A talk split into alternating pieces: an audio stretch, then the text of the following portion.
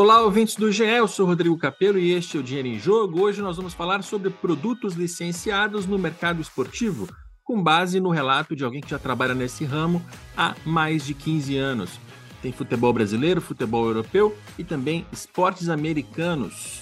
Agora nós vamos conversar com o Bruno Queires. Ele é fundador da Destra, uma empresa que trabalha com licenciamentos especificamente no mercado esportivo. Bem-vindo de novo, né, Bruno? Quanto tempo já da, da primeira entrevista que você nos, nos concedeu aqui no, no, Dinheiro em Jogo? A primeira vez foi o quê? 2018, 19, você lembra? Ah, não, não 18 não foi, 20, 18 não foi 20, porque eu não tinha entrado acho, ainda. Ou foi 19 foi ou foi 20, mas foi antes é, da pandemia, foi né? Foi, acho que foi antes da pandemia. Faz um tempinho já, passa rápido, né? Passa rápido. É. E, e, e é pô, uma, foi. Uma, uma pré-cirurgia e uma pós-cirurgia, dois momentos do cabelo. Não, e até sair do país, pô, a vida mudou bastante nesses últimos dois anos. Então, vou até aproveitar para fazer a primeira pergunta nessa linha. É, eu te entrevistei aqui, aqui não, né? A gente está fazendo agora digital e a primeira vez foi fisicamente lá na, no estúdio da Globo em São Paulo. Quando eu te entrevistei lá, porque para esse momento atual, o que, que mudou no mercado de licenciamento? Óbvio que teve uma, uma pandemia no meio, então tudo mudou, né? Teve, deve ter tido vários abalos aí nas vendas de produtos, enfim. Mas é, pandemia à parte, o que, que mudou de lá para cá? Você acha que o mercado aqueceu? Ele está mais ou menos no mesmo lugar? Enfim. Legal, boa pergunta, Capelo. Não tem como deixar de, de falar um pouco também sobre a pandemia, que até me surpreendeu. Né? É, eu lembro que em março, quando teve aquele. Não, tranca tudo, fecha tudo, eu pensei, cara, eu acho que a minha empresa vai fechar. Né? Pensa o seguinte: eu dependo da venda da indústria para os lojistas que vão vender para os consumidores finais. Né? A partir do momento que tem um lockdown e as lojas estão fechadas, esses caras não vão comprar da indústria, né, que não vai gerar royalties para os meus clientes e eu não vou ter nada para receber. Então, foi um, um, um, susto muito grande que a gente levou, e isso levou mais ou menos uns três meses, mas surpreendeu muito que é, logo na sequência, já em outubro do mesmo ano, o mercado já estava altamente aquecido. Né? Teve aquele boom do online durante o período uh, do, uh, da pandemia, que teve muito consumo. Eu lembro que eu fiz uma, uma reunião com uma empresa que fazia assinatura de cerveja e falava, cara, foi o mês que a gente mais vendeu na história. Né? Então, teve esse boom do e-commerce e eu acho que quem já estava preparado para o e-commerce conseguiu se sobressair. Então, eu vi vários bons cases de lojas de clube que estavam prontos para o online online, estavam bem preparados para online, que conseguiram se manter de pé, né? mas o mercado logo reagiu. Então foi muito rápido essa questão. Uh, não sei se por uma questão das pessoas, ah, não sei o que vai acontecer amanhã, então eu vou aproveitar para fazer aquilo que eu quero, eu vou comprar. Eu sei que o mercado imobiliário aqueceu bastante também, muita gente comprando casas na praia por causa da questão do home office. Então o mercado como um todo ele reagiu, né? E o que eu posso falar do licenciamento, que independente das crises que a gente vem passando, crise no varejo, a gente vem atravessando uma crise aí no Brasil na questão do varejo, o mercado do licenciamento ele sempre consegue se manter de pé, né? Ele sempre vem crescendo. Então, ao longo do tempo, ao longo desses anos, eu sempre consegui observar o crescimento do mercado de licenciamento, e aí eu posso falar por experiência própria, né? Que eu trabalho com isso aí desde 2008 já, eu consigo ver tanto o crescimento ah, dos números do, do mercado, o número de consumo de produtos, mas também o crescimento da profissionalização, principalmente falando do esporte, né? Tem mais profissionais na área trabalhando. E para nós aqui dentro da Destra, teve uma, uma, uma, grande mudança desde a época que a gente fez o primeiro, o primeiro podcast, que foi, naquela época eu só trabalhava com esporte nacional. E hoje eu trabalho com esporte internacional. Então a gente atende Barcelona, atende PSG, Bayern de Munique, Juventus, Manchester City e uma das mais uh, valiosas ligas do mundo, que é a NFL. Isso também nos abre né, para entender cada vez mais o mercado internacional. E o licenciamento, eu costumo dizer que não existe certo nem errado. Existem boas práticas que dão certo no lugar e muitas vezes a gente pode adaptar essas práticas para ver o que, que encaixa aqui. Então, aprender, principalmente com o mercado americano, que é um, um ponto fora da curva, ele consome mais da metade dos produtos licenciados do mundo, cara, é uma, é uma escola. Então, eu costumo dizer assim, pô, cada reunião que eu faço com a NFL é uma aula, não é uma reunião. Então, eu aprendo muito e tento trazer essas informações aqui para o Brasil. Tá, eu, eu, só vou insistir um pouquinho na, na comparação para ter isso claro, porque eu, eu, como vejo muitos balanços financeiros dos clubes, mas os balanços não têm uma linhazinha de licenciamento, raramente eles abrem esse número, eu não tenho dimensão. Só que eu sei é que assim, os clubes eles faturam coisa de um milhão, dois milhões, cinco milhões, e, e não muito mais do que isso. Assim, não, não é uma linha de receita que, que coloca 30 milhões para dentro do caixa do clube. Essa é a única noção que eu tenho. E se tiver equivocado, você me corrige. Mas se a gente fosse comparar assim, 2018, cinco anos atrás, com o momento atual, você conheceu os contratos lá e conhece os contratos hoje. Os contratos eles estão gerando mais, a mesma coisa ou menos? Sim, só para ter uma. Eu sei que é uma pergunta muito genérica, você tem vários clientes Sim. com características diferentes, mas assim, de maneira geral, estamos aumentando de... ou não? De maneira geral, sim, está aumentando, uh, tanto em volume de consumo quanto em quantidade de contratos e mix de produtos, tá? Então, está uh, havendo uma movimentação, antes, assim, eu percebia muito, muitas vezes uma restrição com o mercado de futebol, por exemplo. Ah, o mercado de futebol muito desorganizado, não quero trabalhar com licenciamento de futebol, vou trabalhar com Disney, vou trabalhar com outro tipo de entretenimento. E hoje a gente consegue verificar a entrada de empresas que até então não entravam no futebol. Então, logicamente que a, o fator esportivo ele acaba tendo um impacto, então às vezes tem alguns clubes que estão em alta, uma procura maior por esses clubes, né? e aí só que como eu olho o produto futebol como um todo, eu não fico analisando individualmente, para mim a, o licenciamento ele tem que é, do futebol, por exemplo, o mercado esportivo ele tem que ser considerado como um todo, ali entre eles acaba tendo uma oscilação, mas de forma geral vem crescendo muito, tá? E aí, quando, quando a gente fala essa questão de contabilidade, eu acho muito interessante porque não existe uma regra, né? Cada clube aponta de uma forma a sua receita do licenciamento. E eu, particularmente, acho que ela deveria ser quebrada em algumas linhas, né? Porque quando a gente joga o licenciamento de forma geral, tem gente que considera o próprio contrato material esportivo, que aí já vai jogar esse número lá para cima. Tem uhum. gente que considera o licenciamento que tu faz ah, ao ceder o teu merchandise para um terceiro fazer operação. Né? Tem gente que coloca o, o, faturamento que, que faz com a sua loja, porque tu faz a gestão da própria loja, mas isso não é o licenciamento em si. Então, existe uma mistura de conceitos ali dentro que a gente não consegue nem ter um padrão para comparar com é, banana com banana, vamos dizer assim. Então, cada, cada um traz de uma forma e uns apontam, ah, eu estou desse tamanho aqui de licenciamento, eu estou nesse, mas o que que tu está considerando para o teu licenciamento e o que que o outro clube está considerando para o seu licenciamento. Não existe esse formato padrão e tu analisando números como tu faz hoje, pega lá o balanço, tu nunca vai conseguir descobrir efetivamente qual que é o melhor clube na área de licenciamento, porque eu que tenho a, a noção e os números dos contratos que passam aqui dentro, eu sei exatamente como acontece. Agora, quando eu vejo os balanços, eu digo, cara, o que estão colocando aqui? Né? Quais, quais são os indicadores que estão utilizando para trazer esses números? É, eu, eu, passo por isso todo ano. E aí o que eu faço é tentar buscar o denominador comum, e aí eu puxo tudo para aquela coluna marketing, né? Então entram patrocínios, publicidades, licenciamentos, merchandising, e aí tem até uma, uma, uma, uma, distorção, mais ou menos, né? Mas, por exemplo, tem clubes que têm lojas próprias, eles geram um faturamento que é relevante.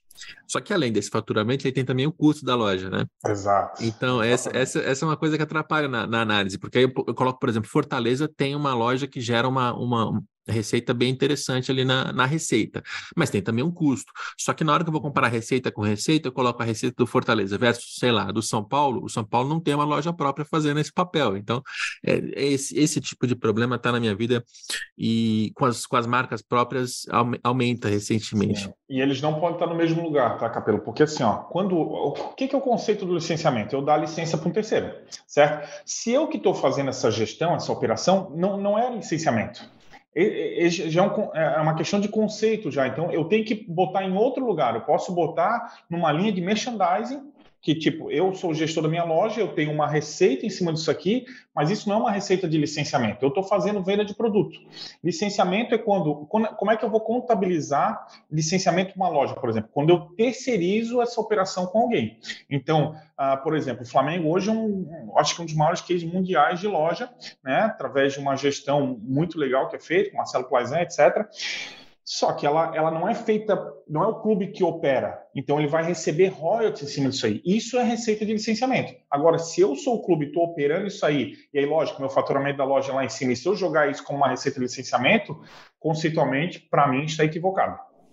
Legal. Então a gente já fez aqui, sem querer, uma, uma definição de, de licenciamento, né? Do que é. Se quem está ouvindo a gente não tinha ideia do que era, você tem o Flamengo, Vasco, Corinthians, etc. Você tem uma marca, essa marca tem valor, você empresta essa marca para que alguém produza um produto ou serviço também? Tem como ser serviço? Também. É, também, serviço também. E esse, esse alguém vai fazer negócio com a tua marca, a tua marca vai alavancar, impulsionar as vendas desse terceiro, e você vai receber uma fatia daquilo que são os royalties que são negociados contrato a contrato. Exatamente. Está tá definido? Então, beleza. Perfeitamente. Muito bem. E aí, você falou também sobre a organização do mercado, que era, era algo que eu queria que você detalhasse um pouco mais. Eu, eu lembro de uma época, assim, que eu comecei a cobrir marketing esportivo lá para 2010, e, putz, tinha, assim, uma ou duas empresas que faziam essa operação, essa, essa organização de licenciamento. Eu lembro da ProEnter, né, que quase todo clube tinha a Proenta como parceira para fazer a gestão dos contratos. Né? Então, assim, o departamento de marketing tinha, sei lá, duas, três pessoas, as três estavam focadas em patrocínio, não dava para perder um funcionário para fazer essa gestão de licenciamentos, então eles faziam um contrato com a Proenter e a Proenter ia atrás dos, dos licenciamentos, fazia os contratos, etc, etc. Estou citando só porque eu, é, é, o que eu lembro de cabeça aqui. Uhum. Hoje, como é que está a estrutura interna dos clubes? Eles já têm, já é frequente, comum a figura de um funcionário que seja do departamento de marketing que está lá só para licenciamento? Isso, isso é uma das coisas assim que mudou e tem um, um grande impacto, né? Até pouco tempo atrás ah, não existia essa pessoa de licenciamento, certo? Isso atrapalha muito não ter alguém para liderar essa área, porque o licenciamento, além de tudo, ele é muito operacional, ele tem uma carga operacional muito grande, muito maior às vezes do que o próprio patrocínio. Né? O patrocínio, lógico, ele tem as entregas, as ativações, etc., que estão em contrato, mas o licenciamento ele tem a parte de fluxo de aprovação de produto, ele tem um recolhimento de relatório de royalties mensal, ele tem que fazer cobrança em cima disso aí, tem uma série de, de, de dúvidas, às vezes, na, na, execução do contrato. Então, ele tem um, um quê operacional que toma muito tempo. E aí, quando, quando imagina lá o gestor do clube da área, área de, de comercial barra marketing, quando ele olha, pô, onde estão as minhas maiores receitas? E aí ele faz um cruzamento do licenciamento que ele traz de receita com o que ele traz de trabalho, muitas vezes ele vira um patinho feio e fica esquecido. Né? Sempre, por muito tempo, foi assim. Graças a Deus, hoje, os clubes, pô, tem clube que já tem mais de uma pessoa, tem líder da área de licenciamento, tem mais pessoas trabalhando, então tu já consegue ter um respaldo muito maior para trabalhar. Né? Então, assim, tu, fala, tu, tu, matou a charada. Antigamente não tinha ninguém. Ficava encostado, tipo, ah, chegou aqui, beleza, assina, pega a minha marca, faz. Hoje não, tem um acompanhamento, tem times de licenciamento, tem clubes que é, ainda não tem uma pessoa específica, né? Clubes menores, mas ah, tem pelo menos dentro da pessoa do marketing já um entendimento sobre o que é licenciamento, já consegue dar um respaldo, mas ah, os principais clubes hoje, todos têm times já de, de licenciamento atuando, e isso é muito bom, isso fortalece muito o mercado, fica muito mais fácil para fazer negócio e aí o seu papel é fazer esse esse terceiro que organiza os contratos e vai atrás de negócio. Então, assim, o clube, o clube te contrata e você vai ajudar ele a gerir esses contratos de licenciamento. Exatamente. Eu acho que o grande diferencial que a Destra oferece ao mercado hoje é que a gente se coloca como uma extensão ao departamento de licenciamento do clube. Nós não somos uma terceirização, a gente não vai substituir o trabalho que o clube faz. Muito pelo contrário, nós sempre falamos, nós precisamos de pessoas aí dentro que entendam o clube, que conheçam o dia a dia e nós vamos ser uma extensão, porque a gente sabe que o clube muitas vezes não tem braço, né? ele não consegue contratar todo mundo que ele precisa, e aí a gente vira, a, através da nossa plataforma, do nosso software, um gestor desses contratos, então todos os contratos são colocados no nosso software, a partir dali a gente cuida desde a parte de aprovação de produtos e principalmente a parte financeira. Nós que controlamos o relatório de royalties, nós que fazemos a cobrança financeira para o clube, então a, a empresa vai lá, paga os royalties, automaticamente esse dinheiro dinheiro vai para a conta do clube, ele consegue ter uma DRE online, ele tem o resultado do licenciamento dele a qualquer momento, ele sabe quais são os produtos mais vendidos. Então, nosso grande papel hoje no mercado esportivo brasileiro é essa parte de gestão de contratos. Mas nós também temos um braço comercial que é que vai captar negócios no, no mercado. Né? Então, o clube tem a prerrogativa de poder fazer os negócios de forma direta, não há problema nenhum, nós não trabalhamos com esse modelo, como eu falei, de, de agência. Né? Nosso papel é eu vou contribuir ainda mais com o teu departamento comercial, que às vezes pode faltar oportunidade, faltar braço, então a gente consegue ajudar também. Aí tem um, um, tema que a gente pode abrir um parênteses aqui, que é o dos dados, né? Porque você tem uma parte do seu trabalho que é muito operacional, que é o de organizar os contratos, e aí, olha, esse fabricante está tá fornecendo um relatório, você põe isso no seu sistema, o clube pode acessar, etc. Ok. Mas tem também uma questão de identificação de oportunidade, de, de não só de quais são os produtos mais vendidos, mas, putz, separar esses dados por segmento, separar por região do país, separar por cidade, por tipo de público que está comprando, até para você conseguir tanto entender o que está saindo, quanto onde pode sair algo mais. Primeira pergunta: esses dados eles pertencem à destra ou os dados pertencem aos clubes e vocês estão apenas operando? Essa é uma pergunta que eu não sei se ela se encaixa em licenciamento, mas ela se encaixou em outras áreas do clube, uhum. então talvez faça sentido. Sim, os dados são sempre do, dos clubes, né? eles recebem as informações. Nós temos mapa de, de, venda, por exemplo, o clube consegue ver onde os produtos deles estão sendo vendidos no Brasil inteiro. E aí, justamente, a gente está fazendo agora uma alteração na nossa plataforma, a gente está criando uma nova, porque justamente, se fosse pegar uma linha do tempo, nós nascemos com, com uma, um DNA de controle. Tanto é que o nome da nossa plataforma era Royalty Controller lá atrás, né? que era para uhum. controlar a royalty efetivamente. Só que a gente entendeu e o mercado foi nos puxando para uma camada de gestão e agora inteligência. Então a gente percebeu que com esse volume de dados, a gente consegue fazer alguns cruzamentos para dar mais inteligência para a tomada de decisão do clube. Ou seja, que determinada região está vendendo mais produto que de repente a, o Vasco, por exemplo, pode fazer, pode criar uma loja nova. Né? Será que está faltando essa oportunidade de, de, trazer um novo franqueado lá? Então, a nossa ideia agora é criar uma camada de inteligência para gerar mais insights para o clube, para que ele possa tomar mais decisões. Então, ah, vou trazer outro exemplo aqui, até mandar um abraço para o Ock lá do Palmeiras. Cara, o Palmeiras é um clube que se preocupa muito com dados, então eles cruzam dados de diversas áreas e agora estão cruzando com a parte de licenciamento para entender a questão de consumo de loja, etc. Então, esses dados, é, se não forem trabalhados, eles viram apenas dados, mas a ideia é transformar justamente isso em inteligência. E a gente conversa muito com os clubes é, para ver o que, que nós podemos fazer junto e colaborar nesse sentido e essa integração, é, para que, por exemplo, o clube possa entrar na, na, na, ferramenta dele, qualquer que seja, identificar que um tal CPF, geralmente o nome não está aberto, né, por questões de LGPD, mas enfim, tal, tal torcedor ali, ele consegue identificar que ele compra ingressos com tal frequência, ele compra camisas com tal frequência, ele compra produtos licenciados quais com qual frequência. Esse tipo de integração já acontece? Isso, só que tem um, um, único porém. Eu não chego na loja, né? Hoje, a, o meu controle ele é ah, da é indústria para o lojista, claro. certo? Então, o que, que acontece? No lojista é, tradicional ali, que mercado de rua, etc., eu perco essa, essa informação lá na ponta. Uhum. Então eu consigo dizer, ó, a indústria está vendendo para determinadas lojas. Mas quando a gente faz o controle dos royalties das lojas, que também tem esse, que aí é a loja oficial, aí eu consigo saber quem está fazendo a compra lá na ponta, etc., se eu tiver uma integração com o RP do lojista, que a gente não chegou nesse ponto ainda. O que a gente está é muito focado na gestão aqui da indústria para, o, para os lojistas. E aí o clube consegue consumir isso via API, etc., para tá. ter o entendimento para onde está sendo vendido. Então você consegue é, fornecer um panorama de é, em qual, qual região, qual loja até está sendo vendido, mas não isso. ainda individualmente, ó, de olha, esse cidadão que comprou aqui, ele também é seu sócio torcedor, ele também é alguma outra coisa. Eu, eu, tô, eu tô sonhando demais em achar que isso é possível de fazer, assim, não, é possível, operacionalmente. É possível.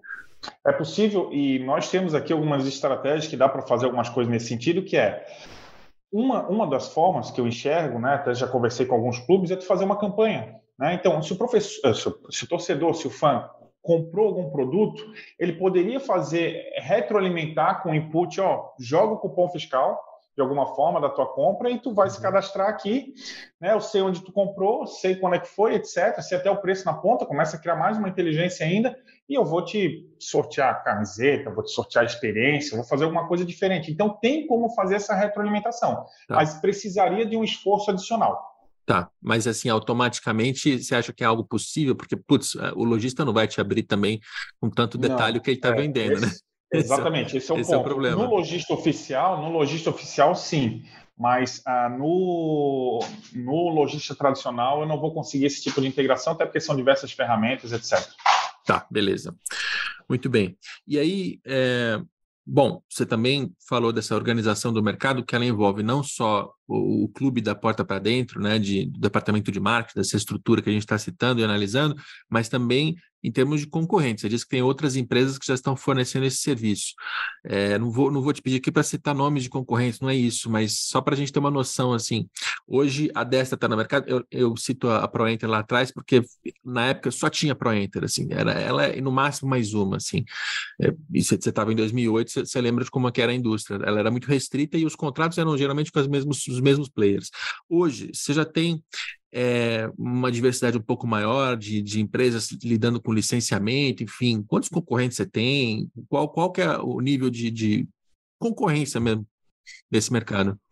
Quando, quando separando as nossas, as nossas soluções, né, as nossas duas soluções, uma de gestão e uma de prospecção de negócio, a parte de prospecção de negócio é onde tu tem mais concorrente, porque na verdade qualquer um pode ser um intermediário, não precisa nem ser um, uma empresa formalizada, muitas vezes tem pessoas autônomos que fazem intermediação de negócio, né? Então tem várias agências no mercado, agências, é, a maioria não trabalha só mercado esportivo, acaba trabalhando outras marcas. A gente também tem outras marcas aqui dentro do nosso portfólio, por exemplo, a PVM, que é aí da Espanha, que tem Mentos, Chupa Chups, Frutella, é um dos nossos clientes aqui também. Então a gente já vem diversificando essa, é, é, essa nossas categorias de, de licenciamento, tá? Mas tem várias agências aqui no Brasil que fazem intermediação de negócio, tá? Por exemplo, a ProEnter ela ainda existe, mas agora é ProEFO o nome, até mandar um abraço aí para o Matias. É, eles continuam no mercado, continuam fazendo intermediação também. É, tem algumas agências, mas na parte de gestão de contrato com tecnologia, hoje aqui no Brasil nós somos o único a fazer. Legal. Então, só a gente vem fazendo isso aí. Tem algumas empresas fora que fazem, tem software também, mas para essa gestão de contrato, quem faz é só a Destra. E uma questão importante: quantos clubes, é, com quantos clubes vocês têm contrato? E se você puder enumerar, citar pelo menos os mais, os mais expressivos, só para a gente informar o nosso ouvinte também de com quem vocês estão trabalhando. Você citou já o Palmeiras, né? Sim, hoje, a pegar a Série A, a gente não está com o Bragantino, não está com o Grêmio e com o Fluminense. O, e o Atlético Paranaense, porque ele encerrou o programa de licenciamento dele. Ele hoje faz somente loja através do canal oficial. Então, ele não tem um programa de licenciamento aberto nesse momento, mas os, o restante da Série A são todos nossos clientes. É, da Série B também, a maioria dos clubes uh, são nossos clientes. Aqueles de, de Série C, D, aqueles que têm né, ainda uma, uma, grande expressão, grande maioria também. Eu acho que nós estamos hoje com mais de 45 clubes nacionais e internacionais. A gente tem PSG, como eu falei, Barcelona, Bayern de Munique, uh, Juventus e Manchester City. E a gente fechou também recente a NFL aí, que para mim, como eu falei, é um grande case de licenciamento. É, é, um, é um prazer fazer reunião com os caras, porque os caras estão à frente assim do, do processo. Ou seja, é mais fácil citar quem não é seu cliente do que quem é. Isso. É mais, hoje está mais fácil dessa forma. Dá até um impacto, né? Pô, é, ainda bem. ainda bem. Não, fica, fica muito bem. E fica fácil, né? Que o torcedor ele pode abrir a listinha ali do, do, do GE, por exemplo, dos clubes e, bom, esse não é, esse não é, esse não é. Dos, dos 20, os outros 16 são clientes da Destra. E, e, e clubes internacionais, você citou esses clubes internacionais, e aí tem uma, uma comparação que é sempre, ela sempre assusta um pouco. Ah, os europeus vão tomar os nossos os nossos torcedores, não só o torcedor, mas o dinheiro dele, né? Porque o, o, torcedor brasileiro ele vai se dividir entre produtos de clubes brasileiros e clubes estrangeiros. Então, cada, cada pensando grosseiramente, né? Cada produto que o torcedor comprar do Bayern de Munique, ele deixou de comprar um do Fluminense. Né? Porque o bolso não é infinito. Eu estou falando bobagem aqui. Como é que é essa, essa concorrência não, não. entre produtos de nacionais e estrangeiros? Ah, eu, eu, eu, se fosse um clube nacional, estaria sempre preocupado com, com, a, com a chegada de clubes internacionais. Não só com clubes internacionais, a oferta de entretenimento é muito grande, então tu não está competindo só com futebol, a gente compete com diversas outras categorias, principalmente no infantil, para mim tem um gap muito grande, né? É, os clubes não conseguem encontrar a forma de, de se comunicar com, com crianças ainda adequadamente para entrar forte no mercado de licenciamento. Hoje o mercado de licenciamento é muito mais adulto, jovem adulto para futebol. Mas sim, eu, nós estamos disputando prateleira, certo? A partir do momento que nós temos a, a penetração de clubes internacionais, vai disputar espaço com certeza, né? E qual que é a grande vantagem do clube internacional? Geralmente ele não tem a rejeição Né? Então, o torcedor do Flamengo ele pode comprar um produto do Barcelona, o torcedor do Vasco pode comprar um produto do Bayern de Munique, mas é muito difícil um torcedor do Vasco comprar um produto do Flamengo, a não ser que seja para presentear, que acontece muito, né? Então, eu me preocuparia, porque sim, é uma concorrência direta, tá? Nós estamos disputando espaço. E outra, pelo fato de não ter rejeição, Capelo, que, que acontece? Muitas indústrias, quando vão optar por algum clube de futebol, ou como é que eles vão fazer um programa de licenciamento, porque quando a gente está falando de Brasil, a gente está falando muitos clubes. A gente não quer, ah, vou pegar só determinado clube, porque de repente eu vou ter rejeição dos demais torcedores porque eu não fiz o dele. Então, muitas vezes eles optam pelo clube internacional porque ele não entra num, numa briga, né? Ele, ele, evita um conflito. Então, vou pegar um clube internacional que eu sei que eu posso vender Brasil inteiro e eu não vou ter rejeição. Então, sim, eu me preocuparia a, a cada momento com a chegada de clubes internacionais no, no Brasil. E quando um clube é, estrangeiro te procura, geralmente ele tem que demanda, assim, eu quero entrar no mercado brasileiro, eu acredito que eu tenho ali um potencial de formar torcedores, de já tirar algum dinheiro dos que eu já tenho, tirar dinheiro no bom sentido, né? Na, uhum. sendo, sendo muito tranquilo aqui. Mas ele te faz algum tipo de demanda específica, assim? Os, o, quer dizer, eles chegam muito, muito cruz, assim, de olha, mapeia para mim o mercado brasileiro, vamos ver no que dá. Hoje já tem alguém que chega para você falando assim: olha, a gente já sabe que tem torcedores no Nordeste, é, a gente já sabe que tem um perfil específico, a gente já sabe que tem, enfim, qual é o nível de, de demanda que eles fazem? Não, geralmente esses clubes uh, globais, que a gente chama, eles já têm programas de licenciamento espalhado em diversas regiões, né? A Barcelona já tem programa de licenciamento, já teve programa de licenciamento aqui no Brasil, então ele já tem uma expertise e muitas vezes uh, assim, o, licenciamento, Capelo, ele tem um, um, um, direcionamento já. Quais são as principais categorias? Nós estamos falando de confecção, nós estamos falando de boné, nós estamos falando de bola, nós estamos falando de acessório, volta às aulas. Então, já tem um mapeamento de onde precisa preencher. E aí depois, o álbum de figurinha completo, assim, que é, pô, categorias mais uh, difíceis ou não tão comuns, a gente vai adicionando ao longo do tempo. Então, o que eles chegam para nós, muitas vezes, é: eu preciso desenvolver um programa de licenciamento no país né? E à distância é muito difícil fazer isso aí. Então, como é que, o que, que eles, o que, que eles pedem para que a gente faça? Uma análise do mercado, quais são as principais categorias, quais são os principais players do mercado, qual a pirâmide do varejo, onde é que é vendido o produto, né? que tipo de, de, de varejo vocês possuem, que ah, uma, uma Centauro, uma Decathlon, ah, não, agora eu quero, quero saber das lojas de, de rua, comércio de rua. Então, eles têm, é, eles querem ter sempre essa visão e o máximo possível de contrato de licenciamento de produtos para estar próximo do fã, que é, o licenciamento não deixa de ser uma forma de comunicar com o fã. Né? É, o, o, futebol ele, ele tem uma característica, tanto aqui quanto lá, que ele envolve sempre muito a questão financeira. Tá? É, é sempre se bate muito, uh, os objetivos eles são, sempre estão muito atrelados à parte financeira. Quanto precisa arrecadar, quanto que nós precisamos deixar dentro do caixa. A minha opinião uh, pessoal, profissional, é que os pilares do licenciamento eles não deviam estar baseados no financeiro. Esse deveria ser o segundo pilar. O primeiro pilar é o fã. Tá? Eu sempre bato nessa tecla. Então, assim, se tu está com dúvidas sobre algum negócio de licenciamento, sobre algum negócio de loja oficial, a pergunta que deve ser feita é o que, que é o, meu, o melhor para o meu fã? Quando a gente faz essa pergunta, as respostas que vão aparecer é que devem dar o direcionamento para verificar se vale a pena fechar um negócio ou não, se vale a pena fazer determinada ação. Então, muitas vezes essa pergunta não é a primeira que é feita. A primeira pergunta é quanto que esse contrato vai deixar na mesa. E para mim isso é um, é um equívoco, tá? Porque o dinheiro ele é consequência de um bom, bom programa de licenciamento montado. E aí eu volto, quando eu falo de NFL, eu tive a oportunidade de estar com eles uh, num summit que eles fazem para, a, para o mercado e para as empresas licenciadas, onde claramente eles batem nessa tecla. Eles falam: eu tenho dois pilares quando eu falo de, de licenciamento da minha marca. O primeiro sempre será engajamento com o fã o segundo como negócio. Então, quando tu vê uma liga que é considerada uma das ligas mais valiosas do mundo, é, falando sobre isso e a forma que eles falam, e daí para frente eles mostram todas as pesquisas, tudo que eles fazem, etc., é, tu entende, poxa, a minha opinião está muito perto daqueles caras que já estão fazendo isso há muito tempo e sabem o que fazem. Então, assim, quando a gente inverte isso, né, e de novo, a gente sabe que todo mundo precisa de dinheiro no final do dia, mas quando a gente inverte esses pilares, para mim a tendência é tomarmos decisões equivocadas. Você está adivinhando o pensamento, porque eu ia, eu ia bem por esse caminho da, da, das finalidades de um licenciamento, ainda dentro dessa, desse ambiente do futebol internacional. Porque eu lembro de ter conversado com algum dirigente, acho que foi com o Idelhaufen, que já foi vice-presidente de marketing do Fluminense muitos anos atrás. Ele é um cara que tem uma, uma, uma carga de marketing mais, mais forte, né? Ele, ele é um cara de marketing de fato.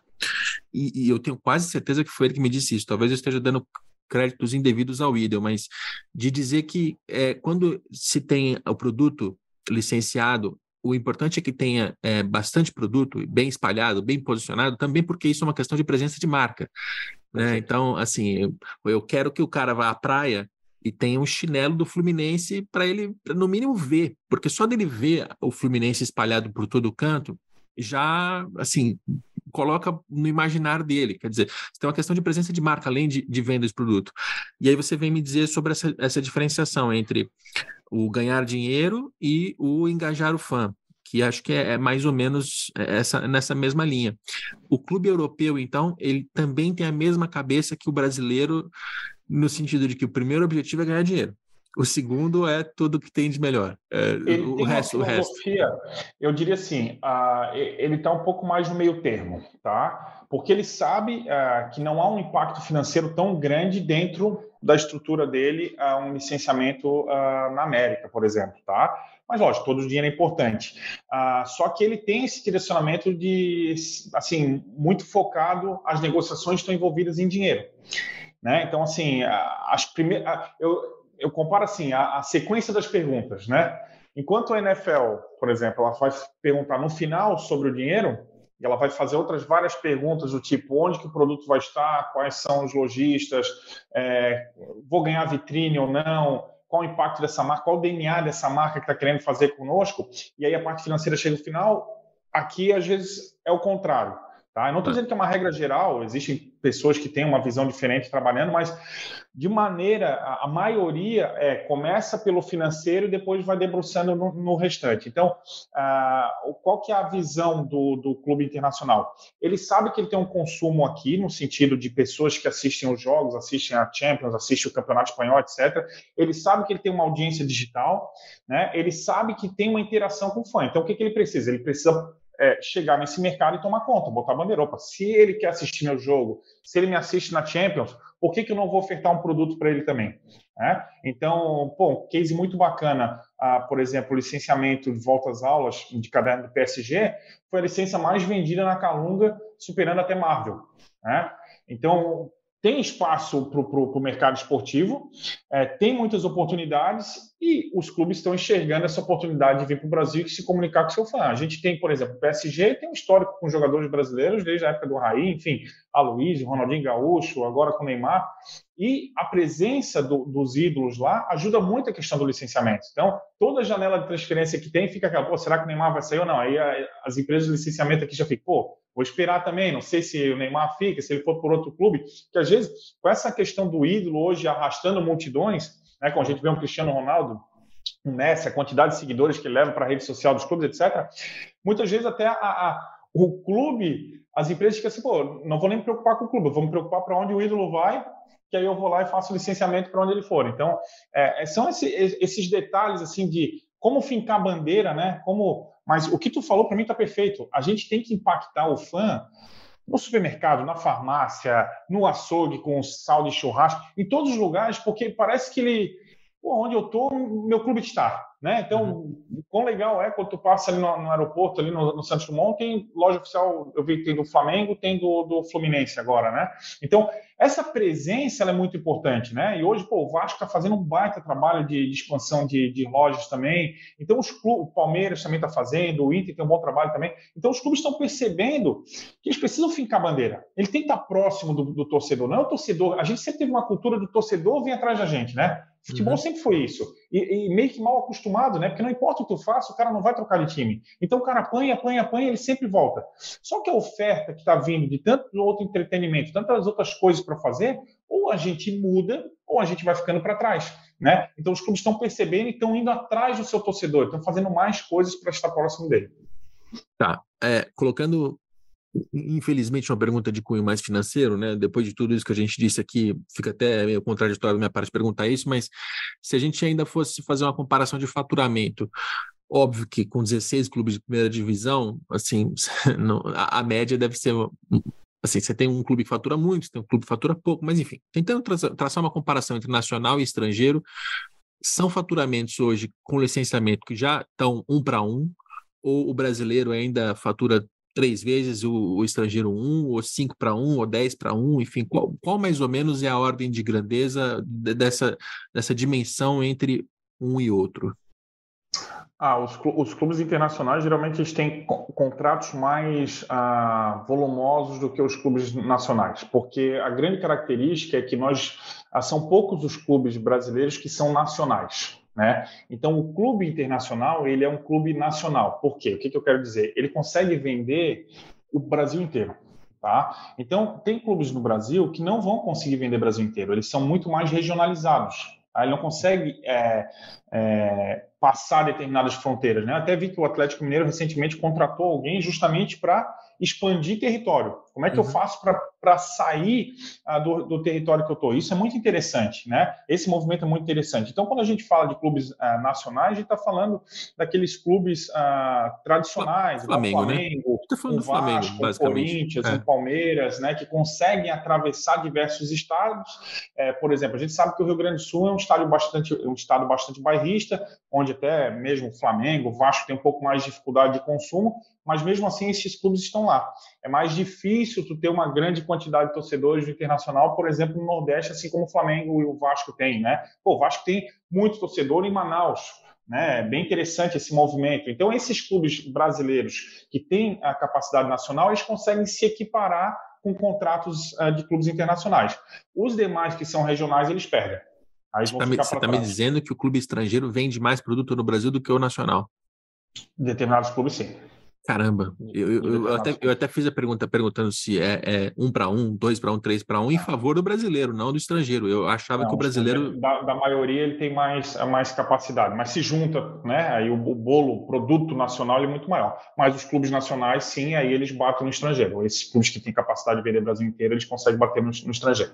É, essa, essa, justificativa, essa justificativa é, eu até. É, é, torna até quase óbvia essa conclusão, né? Se você uhum. vende para o Brasil inteiro, você vai conseguir um volume maior do que vendendo só no Rio Grande do Sul. Mas confesso que me, me surpreende, cara, me surpreende mesmo.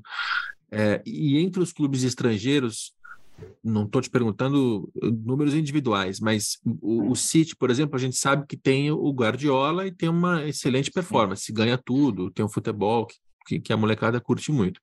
O Bayern de Munique é um clube que tem muito muito título nacional, mas assim no nível europeu nos últimos anos não ganhou nada e que eu saiba não tem nenhum brasileiro assim de encher os olhos. O PSG não ganha nada, mas tem brasileiro, né? Tem o Neymar, além de Messi, Mbappé, que também são, são figuras internacionais. Quando a gente olha para esses clubes com essas características, né? É, o que, que, te parece pesar mais nas vendas de produtos? É o desempenho? É o ídolo brasileiro ou ídolo global? Ou é uma, uma marca é, admirada, como, como Bayer, assim? É claro que a sua resposta é, vai acabar entregando quem vende mais, mas assim, não, o que, eu, pesa mais? É é, assim, para mim é, fica claro que é o histórico já das marcas tradicionais e admiradas pelo, pelo torcedor brasileiro. Então, top 3 é Barcelona, PSG, Real Madrid. Eles vão variar ali entre eles, tá? É, mas sempre foi, ao longo do, dos anos, sempre foram os clubes que tiveram mais presença aqui no Brasil. Eu acredito que o Manchester City ele vem com uma estratégia muito interessante. Ele deve conseguir ganhar alguns degraus nesse processo. Ele deve se aproximar desse, desse primeiro bloco ah, com essa estratégia global de multiclubes, enfim, chegaram aqui no Brasil através do, do Bahia. Eu acho que a visão deles ah, uma visão bastante interessante, um formato diferente, né? O Real Madrid por si só, né, tem um peso enorme, ele não precisa estar tá fazendo aquisição de outros clubes para ter a, a, penetração que ele que ele já tem, né? Então eu vejo um, um, um Manchester City assim com bastante uh, bastante oportunidade de crescimento para encostar nesse bloco da frente. Aí os demais eles vão estar sempre brigando por aquela oportunidade de tipo, ah, está bem no, no, campeonato, ganhou um campeonato, ou chegou um ídolo brasileiro ali, então eles vão estar tá oscilando entre eles, mas esses três que eu falei, independente de estar tá com ídolo ou não, eles sempre estão em alta, sempre tem procura é. por eles, são sempre os três primeiros a ser procurados pelas empresas aqui no Brasil. Se bem que o PSG, assim, tudo bem que teve no, num passado já distante Raí, Ronaldinho Gaúcho, outros brasileiros, mas o PSG é o PSG do, do Qatar agora, né? Que é o PSG do Mbappé, do Neymar, do Messi. A gente meio que não tem uma base de comparação que não seja este PSG. Eu, eu tenho dúvida só se o PSG ele tem essa ele, que, que ele está sendo puxado por esses ídolos, óbvio, mas no dia que esses ídolos saírem, como o Messi já saiu, como o Mbappé toda hora tem notícia, rumores que sai ou não sai, o próprio Neymar, se depois que os ídolos saírem, se o PSG ele conseguiu criar a marca dele para ter o, o, torcedor dele e não o torcedor do Messi que está emprestado para ele. Eu tenho essa dúvida e a gente vai acabar eu, tirando nos próximos eu anos. Eu né? compartilho né? dessa mesma dúvida contigo. Eu não, não consigo te responder porque eu também não sei, porque ao longo do, do tempo sempre teve algum brasileiro, algum fato ali que puxa, né? Então, se o Neymar sair, o que, que vai acontecer já direto impactando o mercado brasileiro? Eu não, não tenho essa resposta, mas eu acredito que vai ter uma influência. É isso. E, e é uma, uma resposta que a gente vai ter, sei lá, daqui a uns dois ou três anos, que é o tempo Exato. do Neymar sair e dá uns dois anos para ver quanto que se Exato. mantém ali de, de venda. Se, é, se, continuará sendo procurado ou se vão focar mais no, no, no Barcelona, no Real Madrid, e quem sabe o City chegando ah, para tentar ocupar esse espaço pode ser uma oportunidade, né? De novo, eles ficam oscilando entre eles ali, mas todos eles têm uma, uma boa procura aqui também como você vê o podcast em 2020 e voltou em 2023, em 2026 fica já a pergunta marcada para a gente tirar essa, tirar essa dúvida. Não sei se o teu contrato vai permitir responder, mas em 2026 eu te faço essa pergunta. Pode anotar aí. É, e, e, você falou da NFL, que eu, não, eu, eu fui deixando ela para depois, né? Porque sempre a impressão que eu tenho é de que quando a gente fala de esporte americano, a gente está num planeta totalmente diferente, assim, com pessoas que pensam diferente, que veem o esporte mais como entretenimento do que como uma questão é, cultural, simbólica, sociológica, enfim. Então, é uma impressão de que é muito mais é, entretenimento mesmo e mais monetizável. Enfim, a cabeça do americano é diferente. E é um mercado muito diferente também, porque tem muito mais população, tem uma economia mais forte, enfim. Isso isso aparenta para você também, como quando você vai tratar de licenciamento com a NFL e você compara com todas as suas outras experiências de futebol europeu, futebol brasileiro e tal, você até já começou a dizer isso. É, é, é realmente diferente tratar com o americano? É, é diferente. A visão deles é sempre pelo menos médio e longo prazo.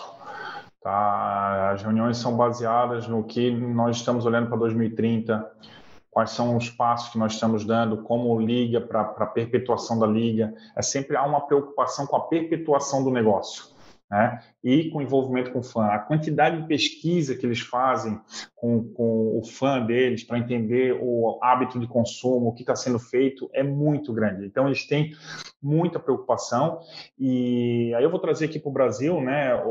Como é que eles fazem isso, né? Então, eles já têm uma agência que atende eles aqui na, no Brasil na parte de comunicação, que é a Effect, uh, Pedrão, Marcelo, que faz um trabalho já muito, muito bom, que vem conquistando, criando uma base digital, uma base de fãs enorme e vem crescendo ano após ano. Hoje, ah, o Brasil, se não me engano, é o, é o segundo país, uh, tirando os Estados Unidos, né? Segundo país com mais uh, fãs uh, da NFL, acho que perde, se não me engano, somente para o México.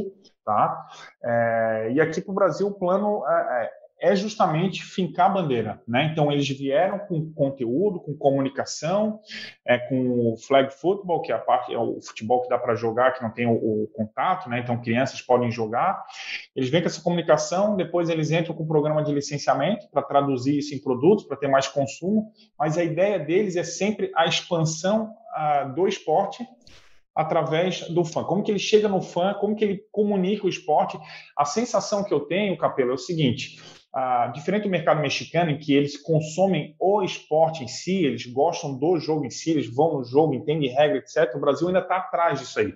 Eu vejo que o Brasil olha muito mais como um lifestyle, ah, um jogo legal e tal, mas no final do dia, o percentual de pessoas que entendem todas as regras do jogo é muito pequeno. Né? Tem muita gente já acompanhando, mas não conhece tudo. Eu posso me incluir nesse segundo grupo. Eu não sei todas as regras, eu consigo entender o jogo, mas eu não consigo saber exatamente todas as regras. E eles querem muito é exportar isso aí, o conhecimento do jogo. Então eles olham muito para as crianças já, como é que eu faço para fomentar isso aí, para ensinar o jogo. Tem países que eles estão entrando já na grade de educação física, como esporte é, igual vôlei, handebol, futebol. Então a visão deles é sempre da perpetuidade do negócio. Determinados países já, já estão olhando quem será o meu, meu embaixador lá, o jogador que vai vir desse país para ser um embaixador ah, dentro do país, aqui na, na, liga. Então a visão deles é muito bacana, porque eles sempre estão construindo, pensando na perpetuidade do negócio e com um olhar para o fã. Né? O que, que o fã precisa? Como que eu me comunico? Então ele tá. Teve uma das palestras que eu fui deles que eles falam assim: como é que eu faço para estar tá me comunicando com o fã daqui, o cara que vai ser meu fã já daqui a 10 anos, né, preparando ele. Então tem, tem hora que eu não consigo me comunicar de forma direta. O que, que eu faço para me comunicar com esse cara? Aí eu vou através de influenciador, de TikTok, eu vou através de collabs, aí eles usam licenciamento para isso. Pô, determinada marca que conversa com esse com essa com essa idade e tal, que eu não consigo falar, é uma forma de eles conseguirem. Então o pensamento deles sempre é como que eu atinjo as pessoas para me comunicar com essas pessoas. E eu sei que mesmo grande como eu sou, cara, cada um tem um nicho. Cada um tem um, gosto, cada um tem uma forma de, de, de consumo. E eu preciso ter a humildade de entender como que eu consigo chegar nesse cara. Por isso que eu digo, pô, é aula que os caras dão, entendeu? Então, mas aí eu tenho uma, uma pergunta assim, com um olhar até meio tosco, né? Porque, de um lado, você tem um discurso e uma visão da NFL de, que é de, de, de perpetuidade do negócio de criar novos fãs, explicar o jogo, etc. Do outro, você tem um mercado de licenciamento que é vender, sei lá, é, chinelo com a marca da NFL. Estou com chinelo na cabeça, não sei porquê. Como é, como é que o licenciamento pode servir de algum jeito a esses objetivos que são mais complexos do que simplesmente espalhar a marca, ter presença e faturar alguma coisa? Assim, basicamente, a, a, o licenciamento, Capelo, ele é justamente para isso, para dar essa visibilidade e penetração em outros lugares que tu não está. Então, quando... Uh, vou falar de chinelo aqui. Então, existem vários tipos de contratos de licenciamento que podem ser feitos, tá? Então, vamos imaginar o seguinte, eu posso fazer com uma empresa uh, que não vai colocar a marca dela, que vai colocar só NFL, que a gente chama de unbranded, e ele vai vender esse produto somente para lojas de rua, vamos chamar assim. Tá? Isso para a NFL tem um peso, porque ela pô, vai estar tá na rua e tal, mas uh, em quais lugares, quais estados, etc. Agora não, eu vou fazer um, uma co-brand, uma marca renomada, uh, mas que também não tem loja em shopping, só vende tem outro peso. Ah, agora vou, vou, pegar aqui uma marca que todo mundo conhece, vou pegar as Havaianas. Pô, será que é interessante para a NFL? Pô, o que, que as Havaianas têm para entregar para a NFL? Que, que vale a? O que, que o licenciamento pode agregar? Pô, tem loja em shopping, tem quiosque em aeroporto, pode dar vitrine. Então, além do produto em si, vai trazer uma visibilidade adicional, que é justamente o que eles gostam muito.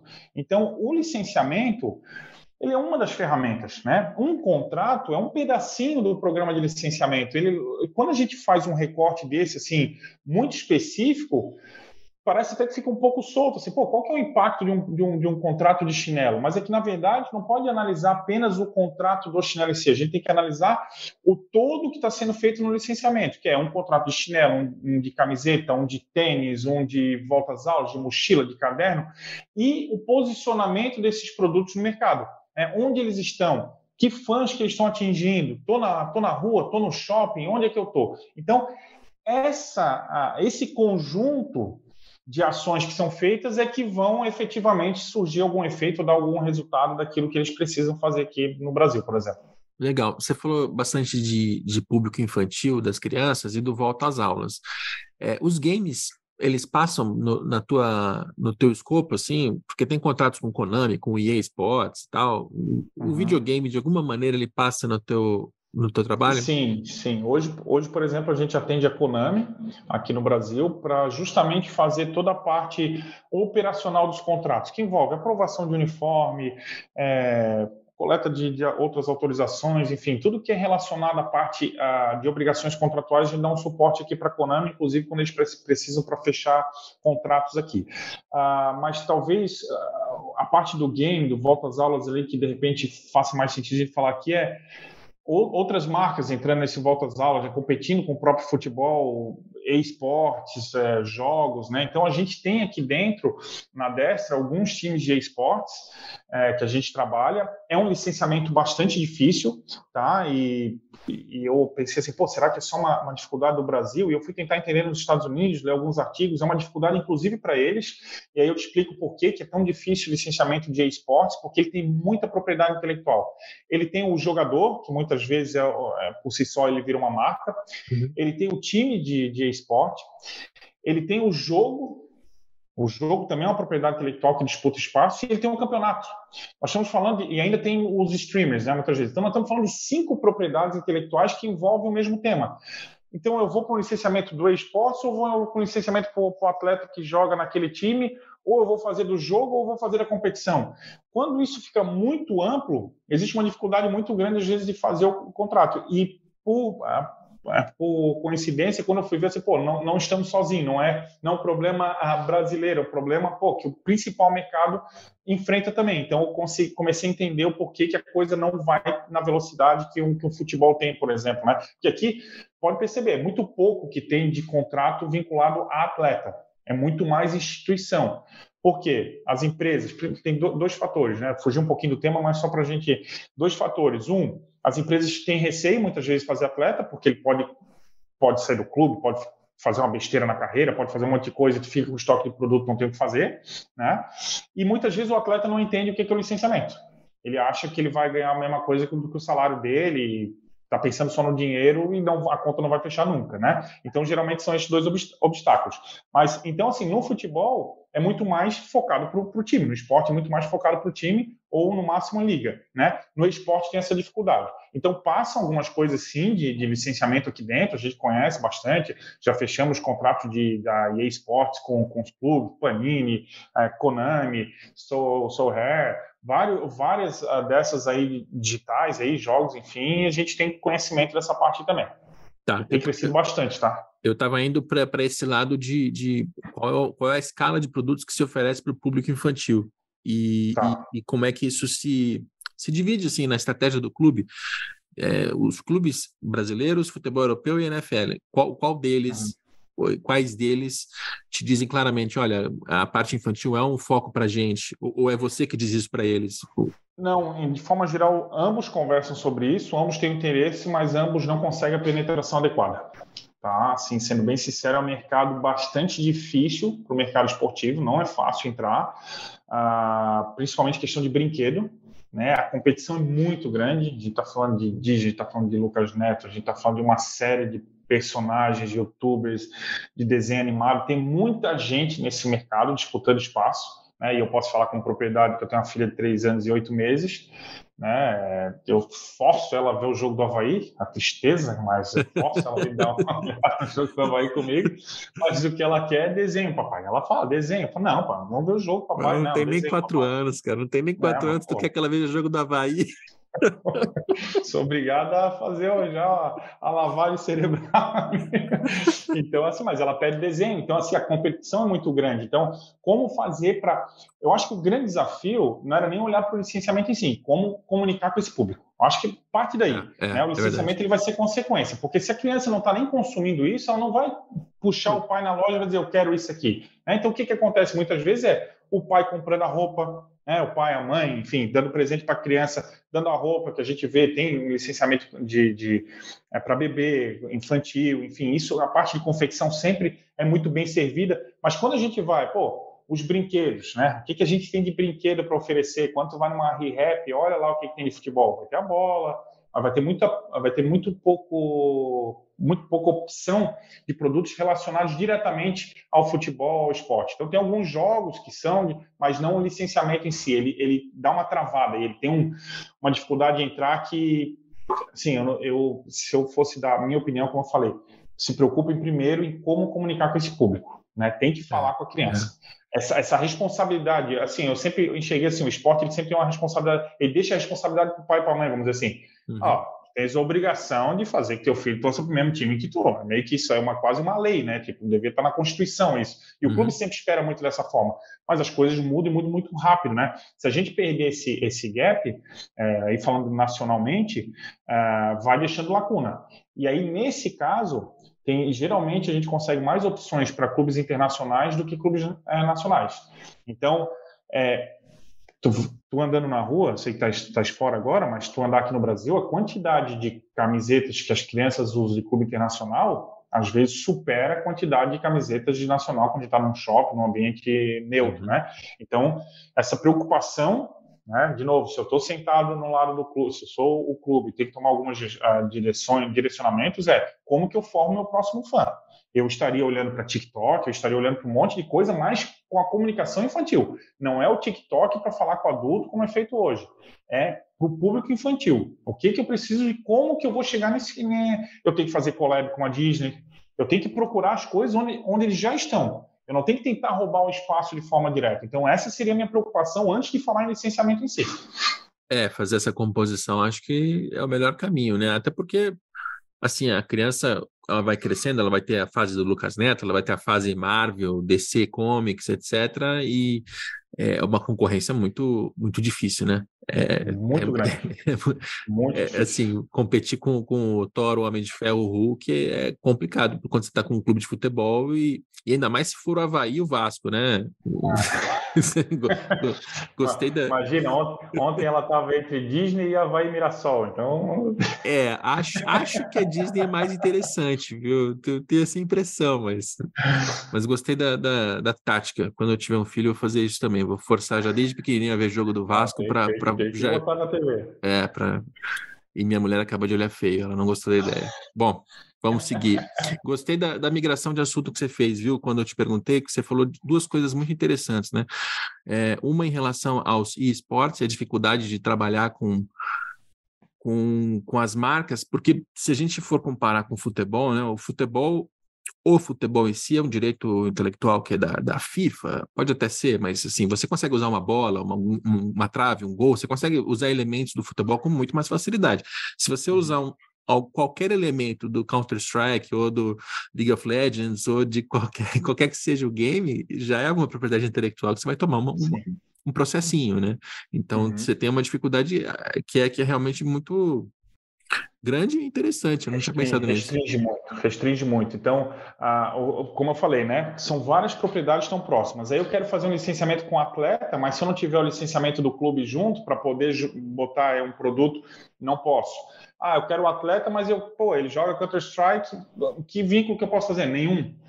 Entendeu? Então, essa restrição é muito parecida com o futebol, por exemplo. Se a gente for fazer um contrato uh, com o Flamengo, não pode usar Libertadores.